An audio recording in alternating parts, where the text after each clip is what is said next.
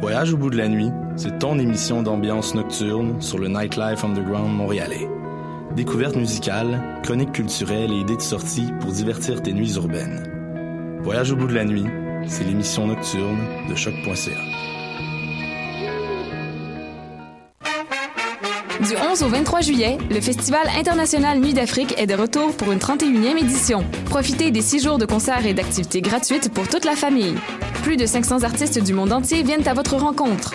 Ne manquez pas, parmi les grands événements TD Ici Musique, la tornade mexicaine Las Cafeteras, le dancehall antillais de Admiralty, la champeta de Tribu Baharu. Rendez-vous au parterre du quartier des spectacles du 18 au 23 juillet, métro Saint-Laurent. Programmation complète sur festivalnuitdafrique.com. Choc.ca s'associe aux soirées d'écoute publique en partenariat avec les RIDM et Prime pour la deuxième édition du concours de documentaire sonore Le réel à l'écoute. Vous êtes un créateur sonore canadien et vous travaillez sur des œuvres francophones. C'est votre chance de remporter plus de 1000 dollars de prix et une place dans la programmation des RIDM 2017. Vous avez jusqu'au 31 août minuit pour soumettre votre projet sonore de 10 minutes maximum. Pour participer ou obtenir plus d'informations, rendez-vous sur le site de choc.ca sur l'onglet Le réel à l'écoute. Le festif de Baie-Saint-Paul dans Charlevoix, c'est 70 spectacles du 20 au 23 juillet à seulement 50 minutes de Québec. Caravane Palace, Xavier Rod, Daniel Bélanger, Lisa Leblanc, Richard Séguin, Louis-Jean Cormier, à la Claire Ensemble, Claude Pelgag, Martha Wainwright et plus. Présenté par Sirius XM en collaboration avec Radio-Canada et Hydro-Québec. Merci à l'Auto-Québec et Desjardins. J'ai hâte au festif. Lefestif.ca Vous écoutez Choc pour sortir des ondes.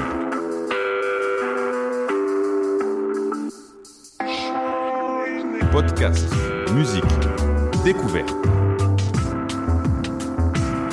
Sur choc.ca. La musique au rendez-vous.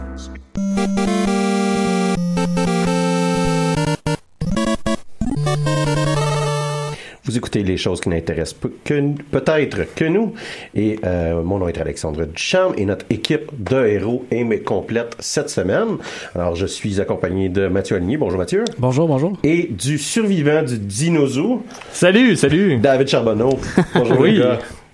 Ça va bien? Écoute, ça va très bien. Cette semaine, les gars, j'ai une question euh, que euh, une réflexion sur Game of Thrones qui a commencé euh, en fin de semaine. La série Game of Thrones saison 7 a commencé en fin de semaine. J'ai une réflexion puis je me dis, je vais te poser comme question, est-ce que la série Game of Thrones aurait été meilleure si ça avait été des films au lieu d'une série? Et ça m'a amené à réfléchir, est-ce que, puis c'est- la question que je vous pose, c'est est-ce que vous pensez qu'il y a des séries qui auraient gagné à être des films ou vice-versa, là, des films qui auraient gagné euh, à être des séries? Ben, en fait, euh, de mon bas, c'est assez simple. C'est peut-être un peu trop large pour ta question, mais euh, je dirais que les histoires basées sur des romans en général devraient peut-être être plus des séries que des films. Et là, je vais m'expliquer. En fait, c'est que, par exemple, euh, ce que j'ai en tête, c'est euh, Le Seigneur des Anneaux.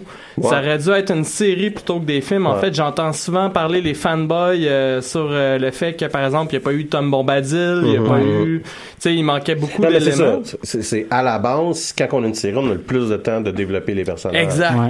Mais en même temps, c'est là, c'est là que ça devient un peu touché. C'est justement euh, mon exemple, c'était euh, Game of Thrones. Euh, ça arrive des fois quand c'est une série pour rajouter du temps, ils rajoutent des détails complètement insignifiants qui viennent de nulle part. Fait que je trouve ça assez dur comme question. Cependant, une chose est certaine, c'est que je pense qu'on aurait pu se passer de la série télé Les Boys puis juste garder les films. Bon très point. très bon point. Mathieu? Euh, moi, j'aurais répondu rapidement. J'ai beaucoup, beaucoup aimé lire les livres de Narnia, euh, qui est une série fantastique, Ouais. super intéressante, précurseur du Seigneur des Anneaux, qui a beaucoup influencé l'écriture de Tolkien. Euh, ça a été écrit par C.S. Lewis. Euh, C'est pas après le Seigneur des Anneaux? Non, non, c'est avant. Ça a été écrit au début du dernier Ah, siècle. c'est vraiment vieux. Narnia. Euh, mais c'est ça, j'ai beaucoup aimé la lecture de Narnia. J'ai été énormément déçu par les films. Et il y a une profondeur dans Narnia qui aurait pu être intéressante en série télé, à mon avis. Je vais pas trop m'étendre là-dessus parce que c'est pas le sujet de la discussion non plus. Mais euh, je vais partager ton avis, David. C'est vrai qu'il y a- il y, a souvent une richesse tellement grande dans les bouquins en termes d'imaginaire, en termes de personnages, que les séries télé s'y prêtent généralement plus. Ouais, mais en même temps, je veux dire, imaginez, mettons, euh, Harry Potter en série télé, là, ça aurait été long, longtemps. C'est sûr. Tu sais, là, c'est- ça fait C'est sûr. beaucoup. Ça aurait été euh, tu sais, une émission d'école de la magie, là. Sauf Hein? que, en même temps, pour revenir au point que je disais tantôt, on n'est pas des fanboys de Harry Potter. Peut-être que les, les vrais fans du livre, les a fait chier que ce soit des films, puis ils trouvaient qu'il manquait des éléments. Ben, c'est assez rare aussi j'ai- J'en qu'on ai lu aussi. C'est assez rare, assez rare aussi qu'on va assumer de faire autant de films sur une série. Parfois, ça s'épuise Ouais, parce que ouais. les gens euh, restent pas aussi longtemps à travers autant de films. Il a quand même fallu en faire neuf sur huit bouquins.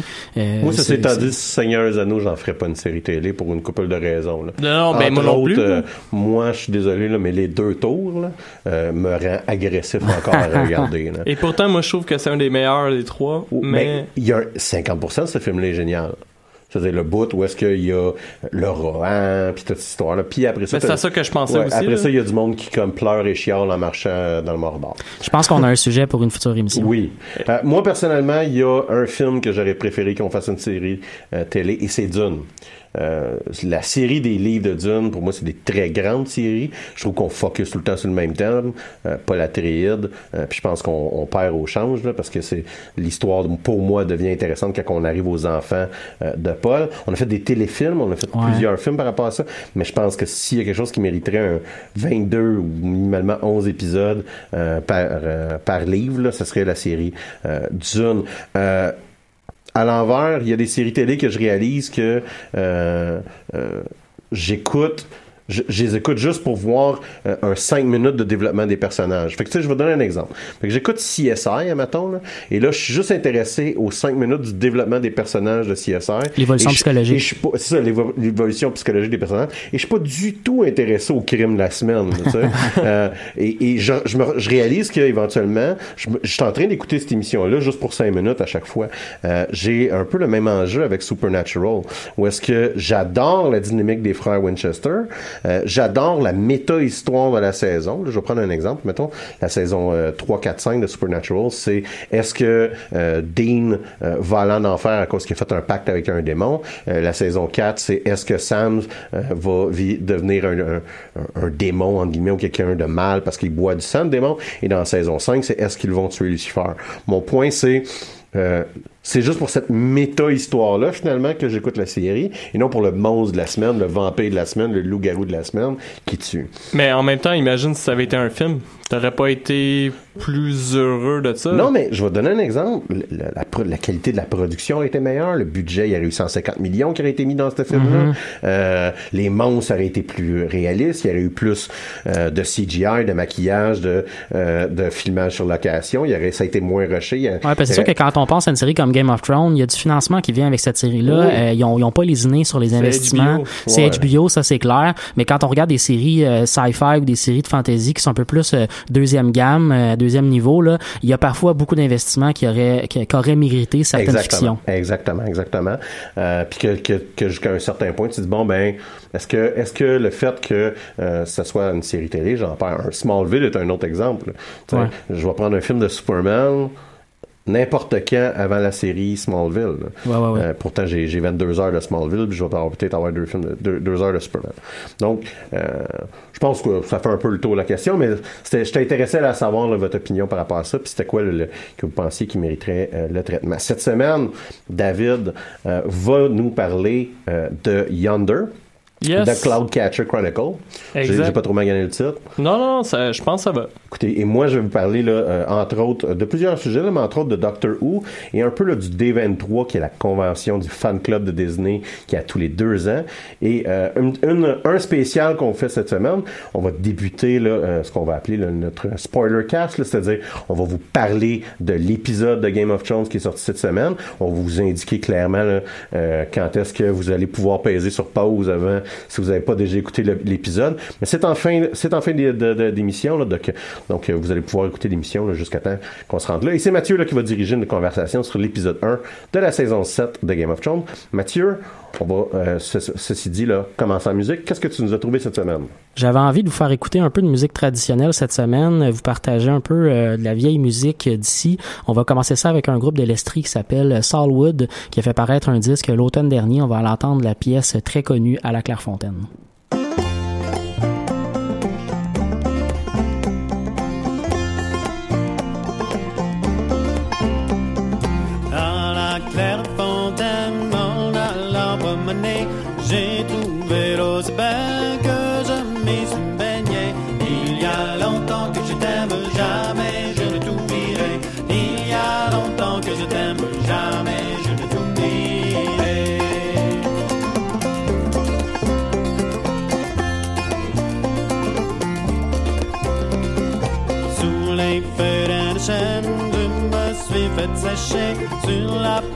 grote branche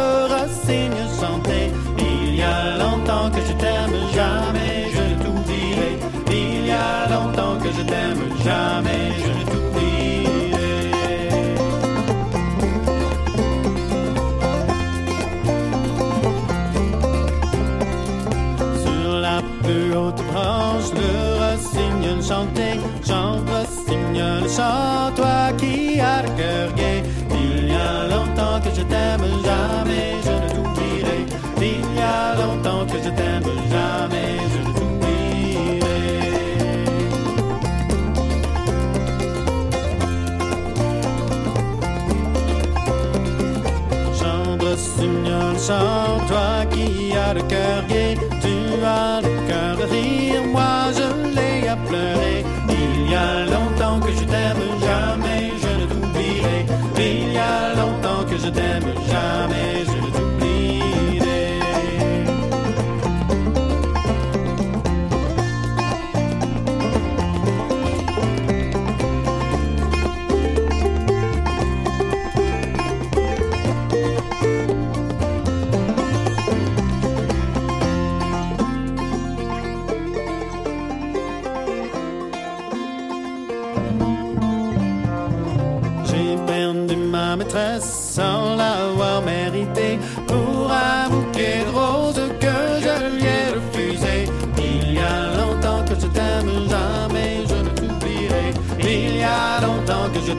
jamais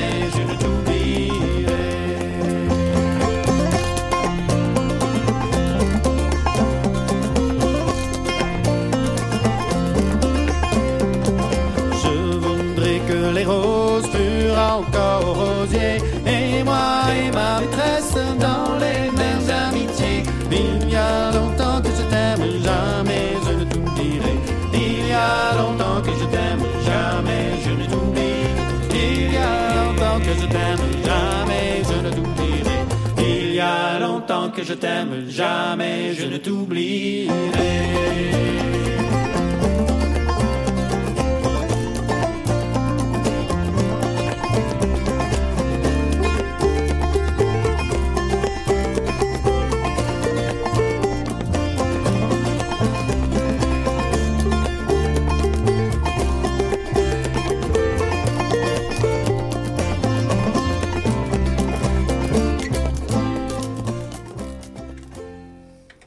Vous écoutez les choses qui n'intéressent peu nous- peut-être que nous, dis-je bien, euh, sur les ondes de choc.ca, la radio web hein? de Lucam.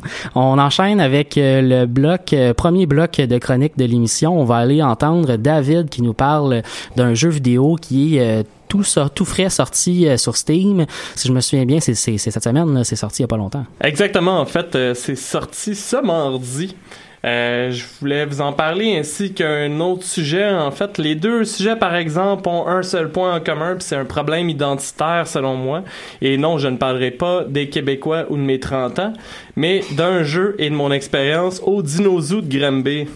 Donc, euh, en fait, euh, tout d'abord, euh, je voulais vous dire que j'avais vécu l'un des plus gros mensonges que j'ai pu voir dans l'industrie du jeu vidéo, un peu dans le même style que No Man's Sky. Ceux-là qui qui avait rien vu en fait par rapport à No Man's Sky, c'est qu'il avait promis euh, du multiplayer, il avait promis ben des affaires qui en fait n'étaient vraiment pas véridiques et tout le monde l'avait acheté en pre-purchase, je sais pas comment dire ça. Là. En En préachat, ouais. Ouais, en pré-achat, merci. D'ailleurs, je suis une des victimes. Ah, Et euh, en fait, le jeu n'a rien livré. C'est un char fumant de marde.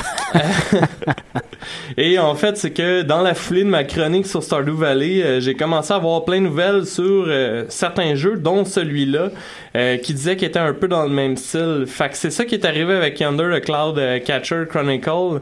Euh, J'étais bien excité parce que ça disait que c'était un jeu qui était un mélange entre Stardew Valley et The Legend of Zelda. Et euh, malgré le fait que j'étais bien excité, que je l'avais complètement oublié, Steam euh, a cru bon me rappeler par courriel que le jeu sortait mardi, ce qui a donné un super bon effet parce que mon première, la première chose que j'ai faite en fait en lisant le courriel, c'est d'aller acheter le jeu en me disant oh mon dieu que ça va être bon. Fait que c'est ça, j'étais bien fébrile, je l'ai acheté. Puis en plus, j'étais content parce que euh, les graphiques étaient pas mal mieux que Stardew Valley. Puis on en a parlé justement quand j'en ai parlé dans, dans la chronique. euh, toi, Alexandre, euh, d'ailleurs, tu disais que ça te gossait ce genre de, de, de graphique-là parce que c'est très vieillot, c'est très rétro.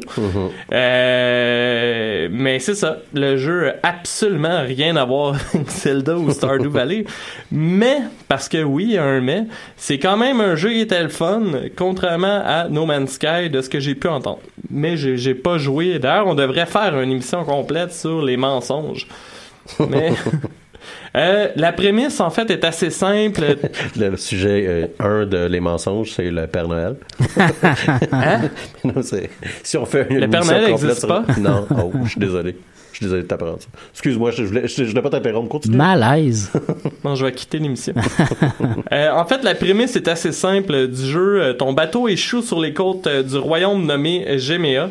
Euh, la place où tu te rendais comme par hasard. Les affaires, des fois, dans la vie, euh, Ben font oui. bien les choses.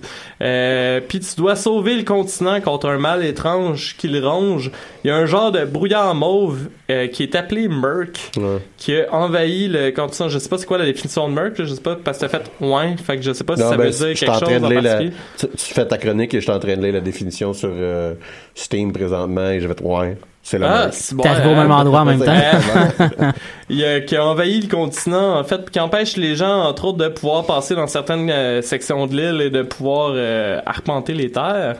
Euh, ce brouillard maléfique qui fait le même bruit qu'un moteur de réfrigérateur, et pour vrai, je suis persuadé que le gars des effets sonores a enregistré son moteur de réfrigérateur. Euh, Ça, c'est le bruit du brouillard. c'est oui, oui, tu sais, Ok. t'arrives à une place, t'entends comme un frigo.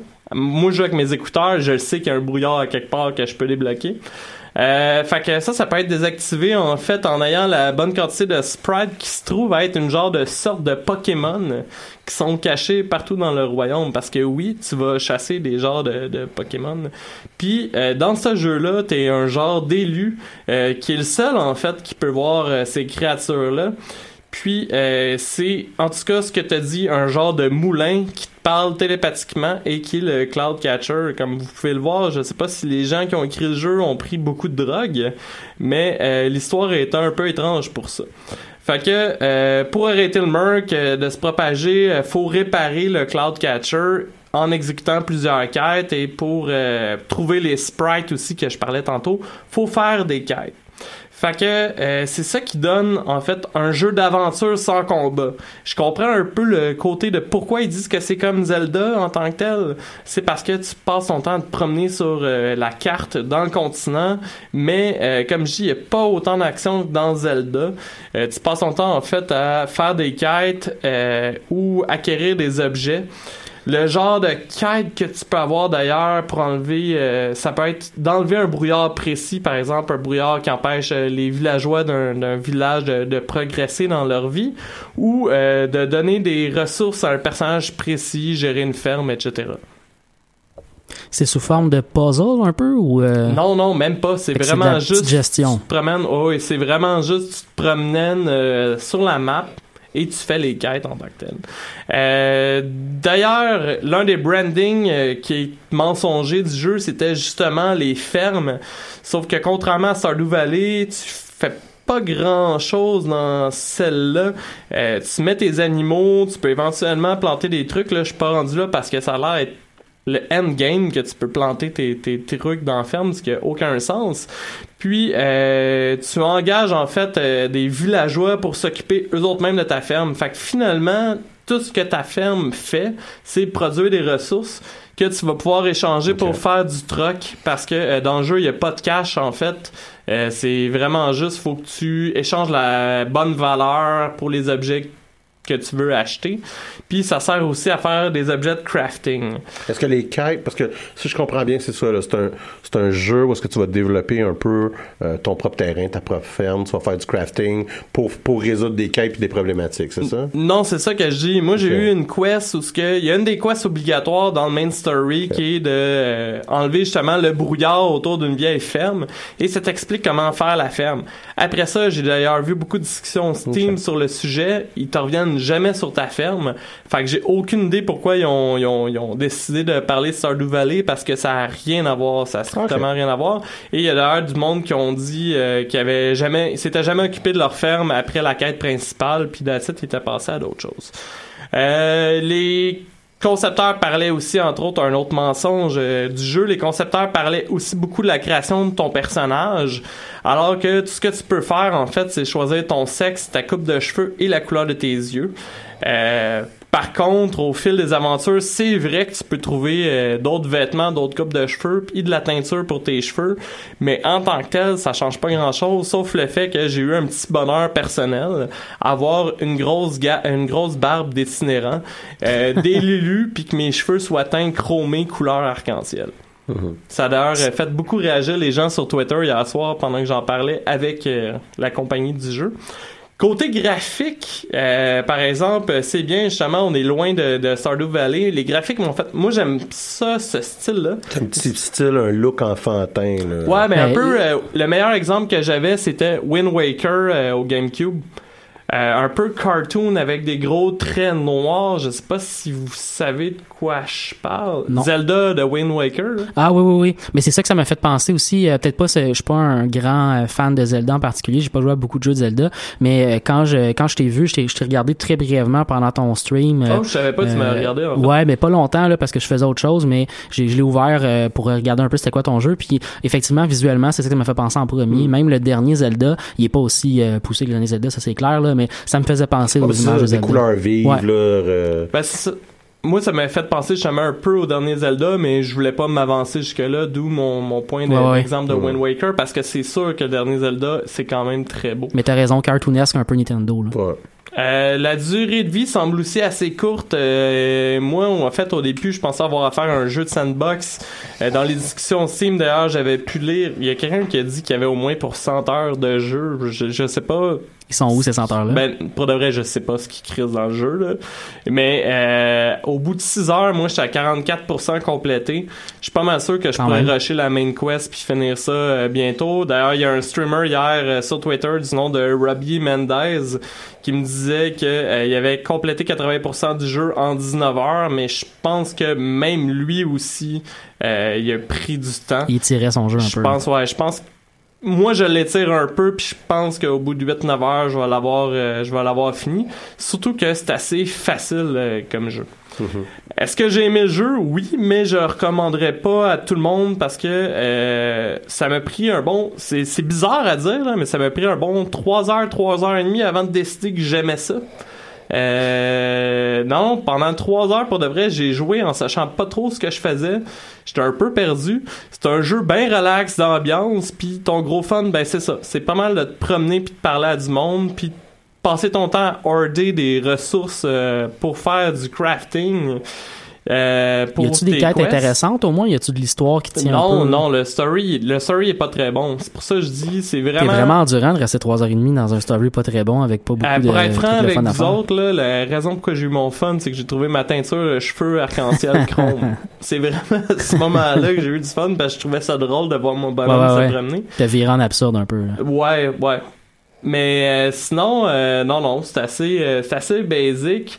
Fait que je pense que c'est un bon jeu, mais euh, j'ai l'impression en fait qu'ils ont voulu tirer un peu trop partout. Ils ont voulu te permettre de faire justement, comme je disais, du farming, du crafting, de la pêche, etc.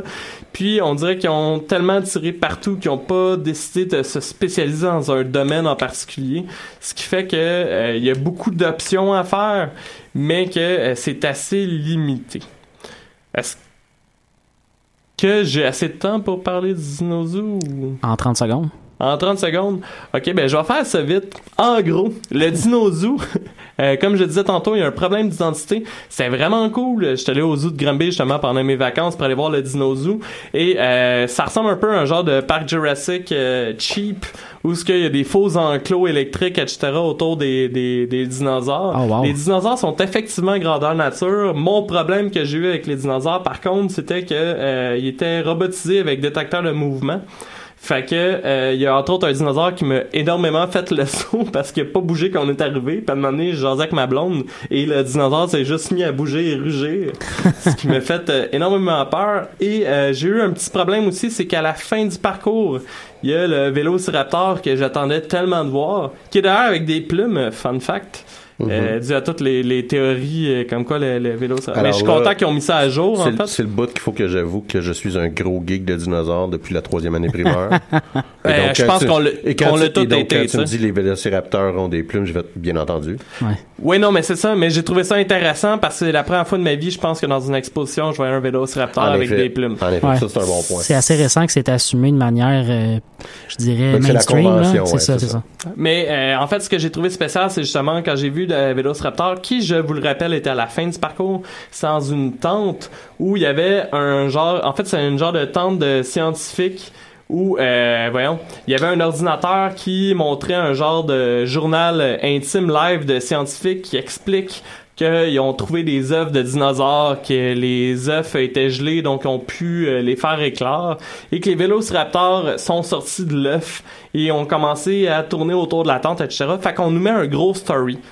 Mon questionnement, c'est pourquoi, Pourquoi? tu me fais ça à la fin, en fait, du parcours? Parce que je viens de passer comme 45 minutes, une heure à faire le tour des dinosaures. Il n'y avait pas d'histoire, il y a juste des dinosaures avec les affiches qui t'expliquent comme avec les animaux, en fait, qu'est-ce que le, le dinosaure faisait. Puis à la fin, complètement, tu me mets un story. Fait que ça, c'est- ça m'a un peu perturbé. Et d'ailleurs, euh, chose euh, que j'ai trouvé super intéressante là-dedans, c'était que c'était pas nécessairement juste des dinosaures connus. Il y avait beaucoup de dinosaures que j'avais jamais vus. Fait que est-ce que je pense que ça vaut la peine d'aller aux zoo de Granby pour ça? Oui, pour la simple et bonne raison que je me suis rappelé, en fait, à ce moment-là, à quel point c'était le fun, le zoo. Euh, ça doit faire au moins, euh, je pense, 20 ans que je n'étais pas allé au zoo de Granby. Puis euh, j'ai eu ben, ben, ben du fun.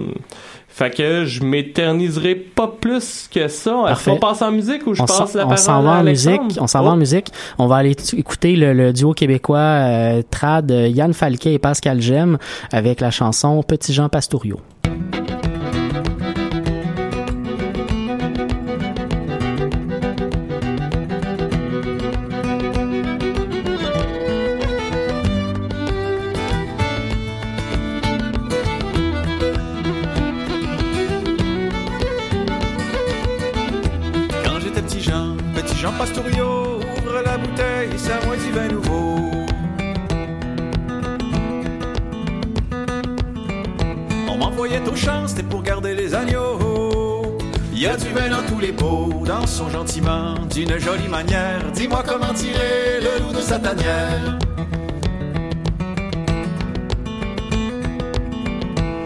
On m'envoyait au champ, c'était pour garder les agneaux. Ouvre la bouteille, serre-moi du vin nouveau.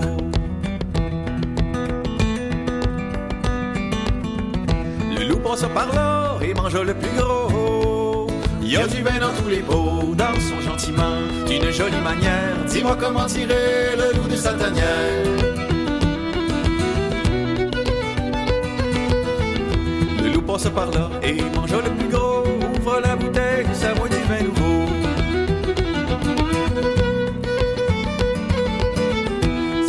Si soft, il m'aurait laissé la peau. Il y a du vin dans tous les pots, dansons gentiment, d'une jolie manière. Dis-moi comment tirer le loup de sa tanière.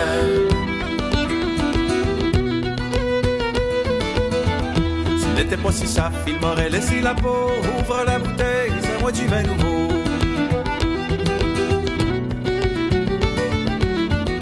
Et le petit bout de la patte pour me faire un gigot. Il y a du vin dans tous les pots, gentiment, jolie manière. Dis-moi comment tirer le loup de sa tanière.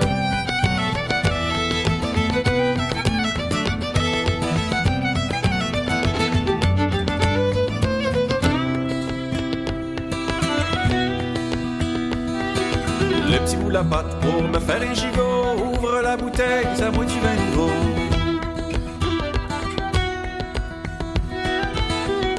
Le petit bout la queue pour mettre à mon chapeau. Il y a du vin dans tous les pots, dansons gentiment, d'une jolie manière. Dis-moi comment tirer le loup de sa tanière.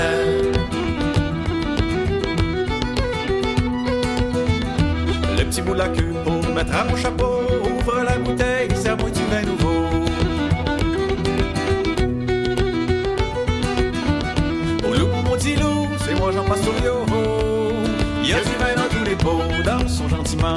jolie manière. Dis-moi comment tirer le loup de sa tanière. Au loup, mon petit loup, c'est moi Jean Pastorio. Ouvre la bouteille, serre-moi du vin nouveau.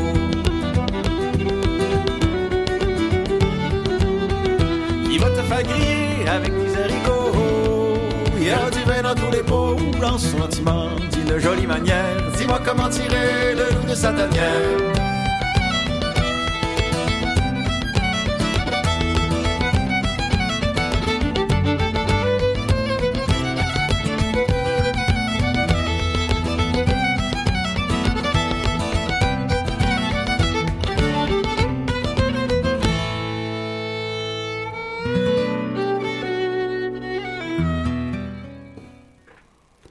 Vous êtes de retour sur les ondes de choc.ca et vous écoutez l'émission Les choses qui n'intéressent peut-être que nous.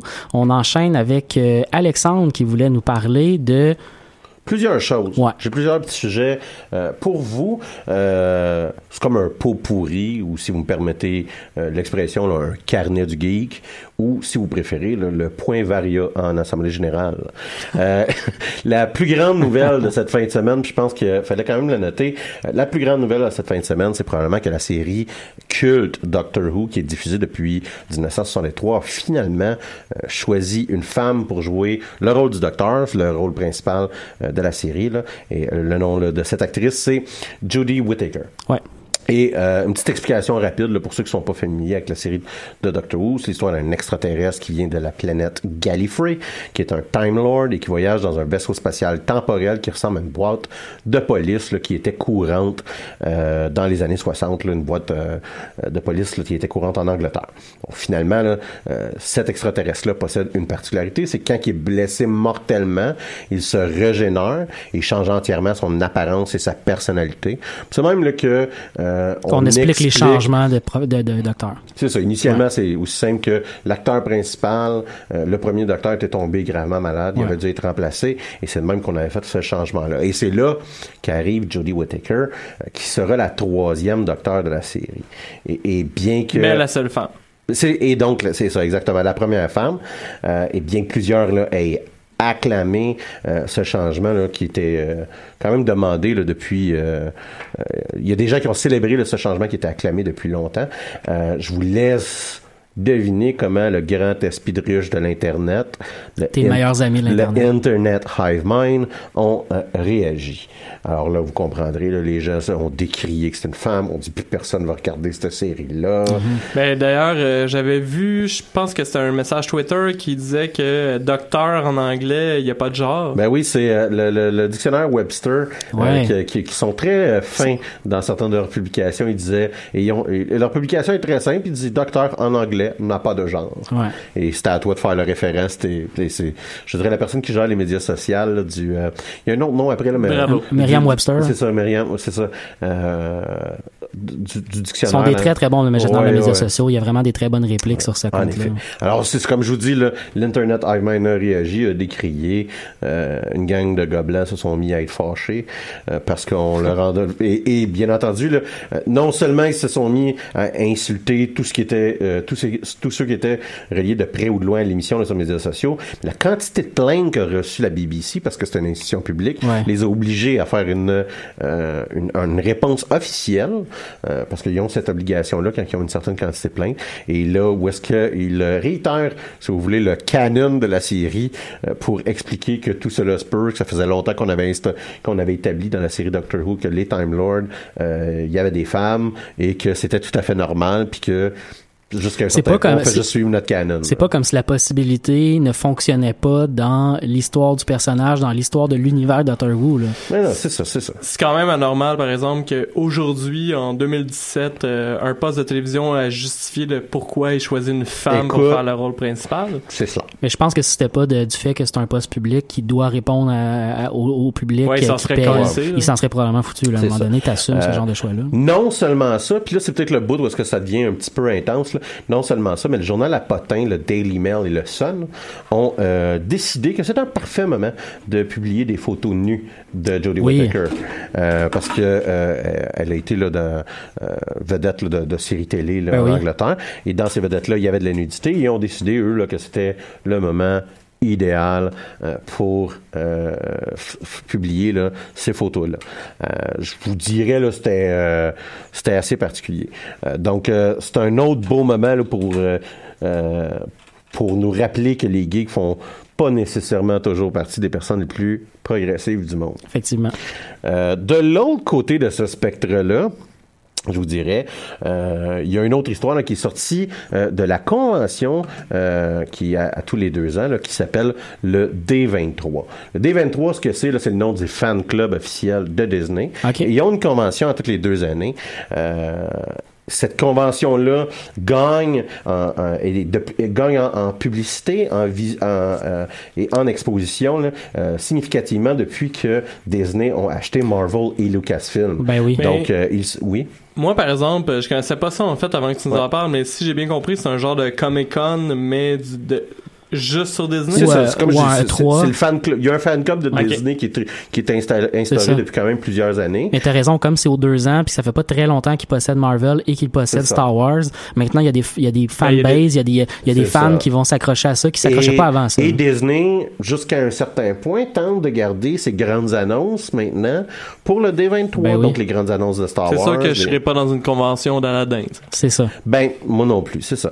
Euh, on, on peut, puis là, écoutez, c'est un autre sujet, mais on peut euh, réaliser que euh, y a ce transfert-là là, qui se fait du, San Diego, Comic Con vers D23 pour ce qui touche à Disney. San Diego Comic Con, en passant le Comic Con qui commence en fin de semaine, je vous le rappelle, là, fait qu'il va y avoir beaucoup de nouvelles qui vont sortir là. Euh, Pourquoi je parle de ça? Parce que lors du D23, il y a deux annonces que moi j'ai trouvé intéressantes principalement. Et la première, c'est pendant cette convention-là que Disney a dévoilé le casting principal de son futur film d'Aladdin en, euh, en réel, là, pas en bande dessinée, là, son Ouais. remake euh, Ouais. en live, si vous voulez. Un peu comme qu'est-ce qu'ils ont fait avec euh, La Belle et la Bête, euh, qui a fait plus d'un milliard de dollars, soit dit en passant. Ouais, ouais. Ça, j'avais pas vu. ça. Et euh, euh, donc, c'est ce qu'ils font avec Aladdin. Et leur casting a créé une certaine polémique. Euh, donc, on a annoncé là, que Mena Massoud euh, va jouer Aladdin, que Naomi Scott va jouer Jasmine, et que finalement, Will Smith va être le génie. Euh, alors, qu'on aurait pu penser que tout le monde était pour péter sa coche sur le fait que Will Smith était pour remplacer le très iconique Robin Williams. Euh, puis je veux dire, moi, je suis un fan de Will Smith. Je suis un fan de Will Smith depuis qu'il faisait le Fresh Prince of Bel-Air quand j'étais jeune. Mais ben franchement, tu peux pas remplacer Robin Williams. Ouais. très difficile d'après moi. Euh, c'est en fait Naomi Scott qui a attiré l'attention pour certains. Ouais. Alors, euh, c'est que Naomi Scott n'est, et euh, je l'ouvre d'immenses guillemets, n'est pas arabe. Euh, sa mère est euh, Gujarati, qui est un des groupes ethniques originaires euh, de l'Inde. Alors, les accusations ont fusé envers Disney, entre autres, là, en disant qu'il considérait euh, les personnes de couleur là, interchangeables. Donc, euh, Ouais, ouais, pour ouais. vous, Indiens ou Sud-Asiatiques, C'est la même chose pour les Occidentaux. Donc, c'est ça euh, qu'on- ce dont on a accusé euh, Disney. Alors, euh, je, veux dire, je vais sympathiser là, avec les gens qui vont affirmer que Gujarati, euh, c'est pas arabe. Euh, J'ai aussi envie là, de leur dire que Jasmine, c'est pas un nom arabe, c'est un nom perse, là, mais ça, c'est une autre histoire. C'est-à-dire que euh, Aladdin, c'est un amalgame de trucs. Là, tu sais. Ouais. Euh, et- Puis, même que si on se et d'ailleurs, en- Agraba, là, ça veut dire Bagdad, et Bagdad, c'est en Irak. Ouais. Euh, Si on se remet dans le contexte historique, là, je veux dire, les empires euh, qu'il y avait à l'époque étaient, étaient particulièrement multiculturels. là. C'est, c'est- Mais ceci n'est pas dit, ni près je peux, je, peux, je peux comprendre là, que les, Ouais, les ouais. gens là, ont, ont une réaction à ça. Je suis pas en train de leur enlever ça. là. Au moins, Jasmine n'est pas jouée par un homme blanc. Ben, pis c'est peut-être là le point que, que, que, que, que, que- que je veux amener. C'est que, euh, plus sérieusement, c'est- c'est- on- je pense qu'on manque un peu le point. C'est- C'est que Disney a mis une de ses franchises principales dans les mains d'un- groupe d'acteurs qui est entièrement pas blanc. Ouais, c'est ça. Euh, et, et j'aimerais ça, là, me- j'essaie de- j'ai essayé de me souvenir en préparant la chronique d'un film là, qui a une équivalence de ça. là. Euh, pis les exemples sont très très peu. là. un blockbuster, là, à un, grand succès. un blockbuster à grand succès, un, là, une franchise, euh, écoute, sont difficiles à trouver. là. Euh, je veux dire, on est très loin de Ghost in the Shell, là, qui a mis Scarlett Johansson dans Ouais. le rôle d'une, d'une, d'une japonaise. Ouais. On est très loin de God of Egypt, que tous les dieux égyptiens sont blancs. Là. Tu sais, là, on est très loin de ça. Tu sais, je pense pas qu'on a affaire à un adversaire euh, à, à de la diversité là, dans le cas là, de Disney et d'Aladin. Je pense qu'on a affaire avec un allié qui a pas tout fait parfaitement, là, mais que minimalement, c'est ça, il y a, quand même, là, il y a place à amélioration, mais il y a quand même un effort. J'ai l'impression que dans ce débat- débat-là, on est comme en train de me dire que Spider-Man Homecoming, c'est pas inclusif parce que Peter Parker, c'est pas Miles Morales. Je sais pas si vous me suivez, là. c'est un Ouais, film qui est très, très inclusif, là. Puis, à un moment donné, là, c'est c'est peut-être pas le, le- le- le- en tout cas, c'est, je Ah, pense ça que, m'a surpris je pense qu'il y a, il y, a, il y a- il y a une réflexion à avoir de dire, il y a peut-être une imperfection, mais clairement, on a affaire à un allié, là. Euh, Oui, on a affaire à un avancement aussi là, quand on prend le, le, le, le dossier, comme tu dis, mettons euh, euh, Ghost and the Shell, puis qu'on compare un peu, mais on voit qu'il y a une progression dans certains autres films, puis il faut les souligner parce C'est que ça. si on les souligne pas, les gens derrière, parce qu'il y a quand même des gens derrière ces productions-là, probablement des producteurs, des producteurs adjoints, il y a du monde dans ces boîtes-là qui poussent pour ce genre de, de questions-là. faut- faut donner il faut, faut faut leur donner des armes, c'est ça. Il Faut leur donner des armes parce que sinon eux ils vont juste se faire dire par d'autres hommes blancs à la Regarde, tête de toutes ces fortunes-là de- ça, ça, ça, donne rien. Mais euh, encore là, je dis pas que je dis pas que la situation est parfaite, mais je, vous dirais moi c'est l'inverse de mon Internet Hive Mind. C'est mon moment où est-ce que mes, les, mes- les social justice warriors, Ouais. euh, je te dirais, là, ont peut-être un petit peu manqué de là, Ouais. sur celle-là. Euh, finalement, et là encore du D23, euh, euh, je vais vous parler d'un, sujet là, qui va être plus important euh, l'été prochain. Et là, j'ai nommé là, le film Avengers Infinity Wars, qui va être là, le, le- le gros film d'Avengers, là où l'entièreté de l'univers Marvel essaie de nous amener Ouais. depuis il y a huit ans dans Iron Man. Euh, et euh, les participants de l'exposition, ils droit à 5 minutes d'image du film. Et là, c'est là que il y a des descriptions. Le, le- le- il y a personne qui l'a filmé, de toute évidence. Il faisait attention aux caméras. Mais euh, il y a des descriptions qui sont sorties de ça. Entre autres, exemple, Thor euh, atterrit euh, dans le windshield des Guardians of the Galaxy en début, euh, en début Ouais, là, ouais. De, de, de, de ce footage-là. Donc, euh, Ce qui en même temps nous donnait peut-être une petite indication du prochain tort qui s'en vient. Là. Ouais, non, mais il y a, il y a peut-être C'est une ça, petite il y a de ça aussi indication, là-dedans, là. C'est ça, dans cette histoire-là, c'est ça. Mais jusqu'à présent, là, tout semble indiquer qu'on va avoir affaire à un wet dream là, de fans de Marvel euh, pour euh, Avengers Infinity War. Fait notable, il n'y a aucune indication présentement que Captain America va être présent. On se rappelle là, qu'à la fin du film Captain America Civil War, Steve Rogers a laissé son bouclier à Tony Stark. On ne Ouais. sait pas trop ça va être quoi sa Puis d'ailleurs, situation. il y a eu des commentaires là-dessus dans le dernier film de Spider-Man. En effet, Comme en quoi effet. il est un criminel. Euh, Exactement, c'est un criminel de guerre. Il y a une, même une très bonne blague à cet effet. Euh, La deuxième scène? Fait qu'en tout cas, pour, pour ça, ça va être à suivre. Ce qui m'a intéressé, moi, c'est que euh, on a non seulement eu euh, vu l'apparence de Thanos, donc qui va être le méchant principal, euh, et c'est l'apparence va être un petit peu plus minimaliste que qu'est-ce qu'on aura vu, admettons, à la fin du film de premier Avengers. Donc Thanos là, va moins avoir toute son toute son armure complète là, avec euh, les gros pads euh, des années 70 puis euh, son casque de bain, va Ouais, être ouais. euh, un petit peu plus euh, modernisé, je vous dirais. Je trouve ça de façon quand même euh, très acceptable. C'est pas euh, ils ils en ont pas fait un, gars avec un skateboard. Euh, mais euh, puis c'est une autre chose aussi, là, ce qu'on a dévoilé, ça garde rapproché. Donc les autres les autres méchants qu'on va voir du film qui s'appellent euh, qu'on a qu'on a nommé les Children of Talos ou qu'on appelle couramment dans les dans les BD de Marvel, on appelle ça le Black Order. Euh, je vous en parle parce que euh, je vous en ai discuté à quelques reprises à l'émission du Black Order quand je parlais mettons de ce qui s'était produit quand je vous parlais mettons de, de Doctor Doom.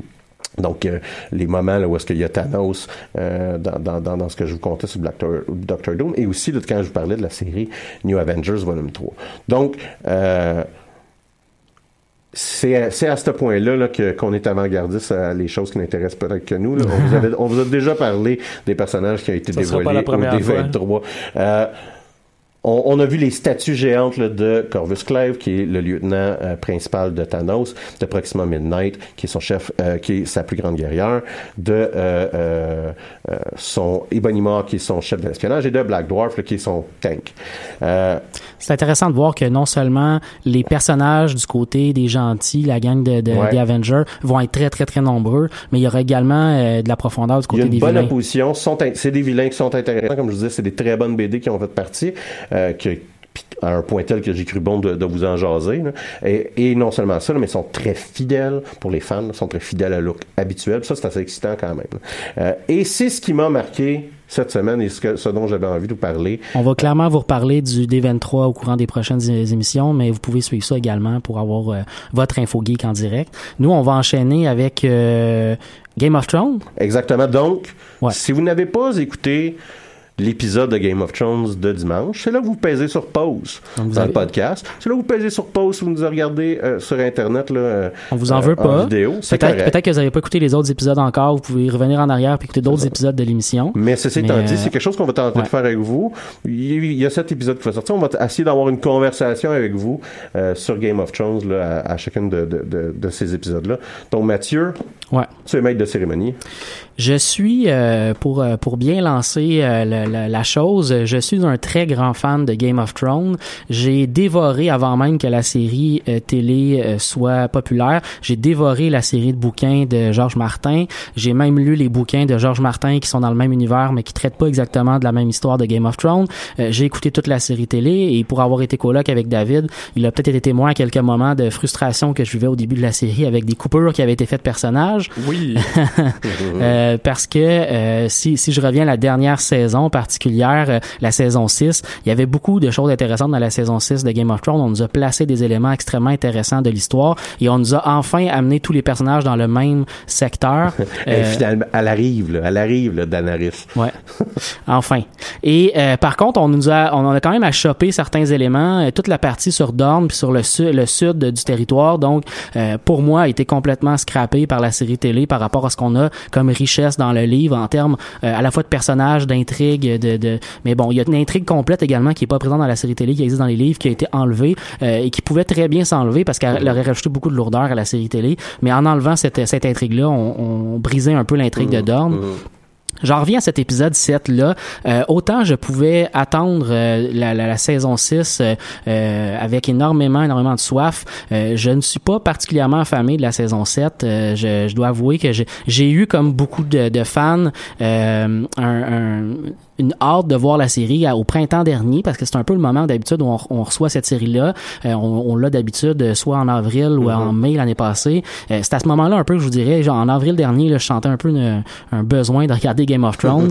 Euh, mais ça, a- ça a disparu depuis et je dois dire que le premier épisode de la saison 7 m'a un peu déçu en termes de me donner une raison de l'écouter à toutes les semaines. Ah ouais? Ah ouais, c'est à ce point-là. Je dois, je dois dire que ma consommation de séries télé maintenant se fait beaucoup en binge watch euh, sur sur Netflix. Ça se fait beaucoup en écoutant directement la série au complet. Il y a très très peu de séries que j'écoute en temps réel, euh, épisode un, un par semaine, et euh, je vais le faire bien entendu pour cette série-là. Je vais je vais garder mon mon intérêt pour la série. Mais si c'était pas de l'émission où on se relance euh, l'idée de de regarder la série euh, à chaque semaine pour en parler, euh, je l'abandonnerais peut-être pour attendre la fin de la série pour écouter les sept épisodes. C'est vrai Ouais. que l'épisode qui était là était très introduction. Là. Il y avait, Absolument. Il y avait énormément de setup. Là. Ben, ça, ça, ça a été un, un de mes problèmes principaux, en fait, avec cet épisode-là. C'est qu'ils ont pas fait ça dans les autres saisons. J'ai trouvé que le premier épisode de la saison 7, c'était on te montre 5 minutes un personnage, après on passe à un autre personnage, on te le montre Ah, 5 c'est- minutes. C'est vraiment ça. comme on- tu le dis, c'est vraiment un, perso- on- un épisode On va d'introduction. faire un là, setup d'Alia Stark, on va faire un setup de ce qui se passe pour Jon Snow, on fait un setup des Lannister, on fait le setup euh, de euh, Samuel euh, Tarly. Tarly, puis après ça, on a le close avec Daenerys. Exactement. Mais c'était pas comme ça avant. Avant, ça pouvait arriver qu'on voyait pas euh, un personnage dans un épisode complet, Pendant ça allait plus dans l'autre épisode. ouais. Question là, d'être clair, de- de- d'expliquer quelque chose. Ouais. Moi, je je fais un saut présentement Ouais, de ouais, ouais. quatre épisodes, de, de quatre saisons de Game of Thrones. Oh, t'as commencé.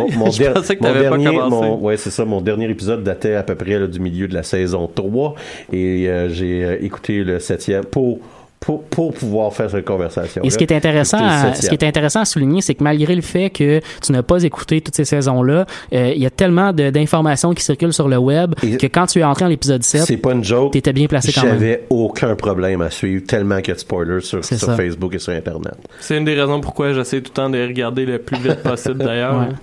Ceci étant dit, euh, le dernier, le premier épisode de la saison 7 était quand même intéressant à certains aspects.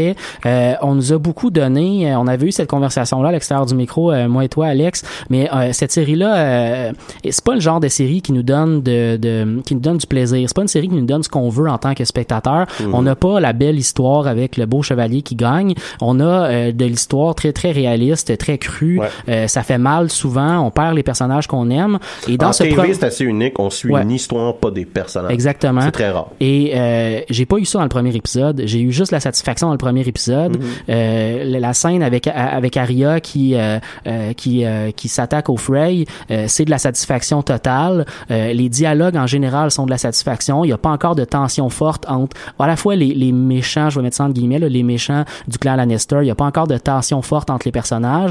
Les gentils n'ont pas encore non plus de tension entre eux.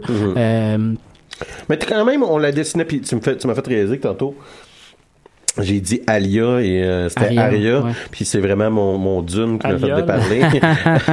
mais euh, oui, mais en même temps, on la dessine quand même un peu la tension. Ouais. Euh, en- quand on, on parle, mettons, là, du, du verre de dragon, euh, que euh, Jon Snow veut son Dragon Glass, que ce Ouais. Dragon Glass-là va être où est-ce que Daenerys est présentement. Ouais. Euh, tu sais, on voit quand même que nos gentils risquent d'avoir des moments de tension pour- dans les Il y a- il y a épisodes une question, il y a une question de ressources qui va clairement donner Mhm, problématique mhm. un peu plus tard parce que on le sait déjà par les dernières saisons que la seule façon de tuer les euh, les White Walkers, c'est euh, soit avec euh, du Le euh, feu. soit avec le feu, ben pas pas les White Walkers, les les morts Non, vivants, on peut les tuer ouais, par le ouais. feu. Les White Walkers ne peuvent être tués que par du Dragon Glass ou du Valerian Steel.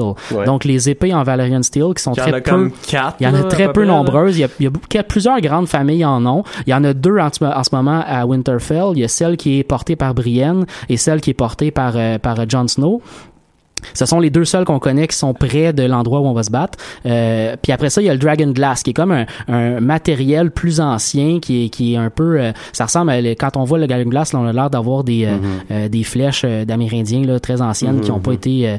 euh, qui ont pas rencontré le métal encore. Mais ce sont les deux seuls éléments qu'on peut euh, qu'on peut utiliser contre les, les White Walkers. Donc certainement la, la question des ressources pour tuer l'ennemi qui est intuable va venir. Euh, on sait déjà également qu'il y a les dragons éventuellement qui vont probablement être assez utiles contre armée de morts-vivants. Je pense. on imagine. C'est un guess. C'est- Fait que eux aussi sont une À un moment ressource. donné, j'espère que ces dragons-là vont être utiles, tu sais. Puis à un moment donné, cette question-là aussi, il y en a seulement trois dragons, puis la personne qui va les contrôler va pouvoir sauver le monde un peu. Mhm. là. On, on s'entend, ça, Mais- ça ressemble va vers ça. Mais tu vois, moi, c'est un peu ça qui a été euh, mon problème avec le premier épisode, c'est que entre autres, en fait, je suis en train de réécouter toutes les saisons avec euh, ma copine parce Oui. qu'elle n'est pas rendue à ce moment-là. Et euh, là, on est dans la saison 4, et dans la saison 4, ils mettent déjà beaucoup d'emphase sur le fait que ça va être les ressources. En Ouais. fait, euh, Mhm. c'est quand Sam euh, trouve, euh, voyons, euh, Bran, Bran, je me, je me trompe, c'est Bran. Bran. Bran, euh, le, le frère de, de John, euh, il met beaucoup d'emphase sur voici les ressources que j'ai trouvées pour Mhm, tuer mhm. les White Ouais, Walkers, ouais. etc., etc. Fait que j'avais l'impression que c'était un peu du réchauffé le premier épisode. En fait, j'ai vraiment l'impression, c'est con là, mais quand j'ai écouté l'épisode, je savais qu'on était plus dans les livres. J'avais Ouais, l'impression que les scénaristes savaient pas trop où tirer puis qui se sont mis à juste tirer un peu partout dans toutes les, les, les, les directions puis qu'il n'y avait pas de, de ligne de conductrice. Et tu parlais encore euh, en fait tantôt j'ai rajouté euh, Alex tu parlais des dragons euh, je sais pas si j'ai halluciné parce que j'ai pas encore écouté la sixième saison mais les White Walkers ont pas un dragon aussi euh, undead Il y a une genre? rumeur, il y a une rumeur de dragon mort qui va on arriver. l'a pas vu, pas encore. ok Ça- j'ai ça- peut-être ça- juste lu la rumeur puis Je pense qu'on l'a vu sur une affiche qui est sortie, quelque chose comme ça, dans un preview de la prochaine saison. Il y a plusieurs rumeurs là-dessus. Est-ce que c'est un dragon qui est mort puis qui va Mhm. être euh, ressuscité? Est-ce que c'est un des trois dragons de Daenerys qui va être tué dans un des premiers combats puis qui va Mhm. ensuite être ressuscité pour devenir un, un combat de dragon au fond? Euh, c'est pas clair encore. Peut-être que c'est un dragon de glace qui est sous contrôle des White Walkers tout simplement. Parce que moi, je sais pas que clair. j'ai déjà lu une rumeur comme quoi il y aurait eu un dragon en dessous de Winterfell ou quelque chose Il y en comme a ça aussi une qui dit que le, le mur tiendrait par un dragon qui est dedans. Il y a- Ok, ouais. ça Ouais. j'avais pas vu ça. Ouais. Mais- Euh, Mais ceci étant dit, on dit les scripteurs, bon, tu sais, ils, ils ont l'air perdus. Ceci étant dit, euh, euh, les, les scripteurs donne de bonbons. Là. Oui. Arya, Arya Stark. euh, C'est complètement gratuit. Non, non, mais. Ben, pour vrai, là, c'est. c'est- oui, mais tu sais, c'est- c'est un.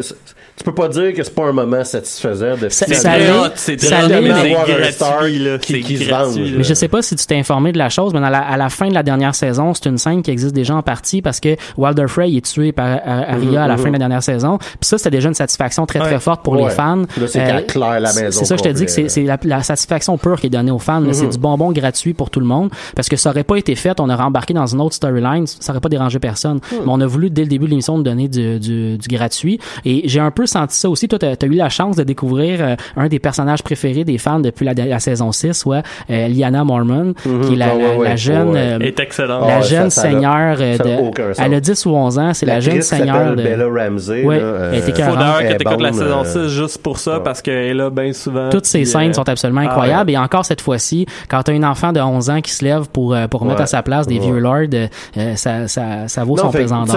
Encore là, moi, je- j'approche pas ça comme un fan fini depuis des temps immémoriaux, mais comme personne qui écoute une, une- une émission, là, euh, tu sais, il y avait, je trouvais qu'il y avait du bon fan service, il y avait des, il y avait des bons moments forts, un peu moins forts là, quand on, on, on va là, dans la, la, la, la, euh, dans la, dans, dans la cour de Circé, là, si vous voulez, Ouais, là, ouais, ouais. euh, où est-ce que, euh, C'est une belle carte qu'il y avait sur le plancher.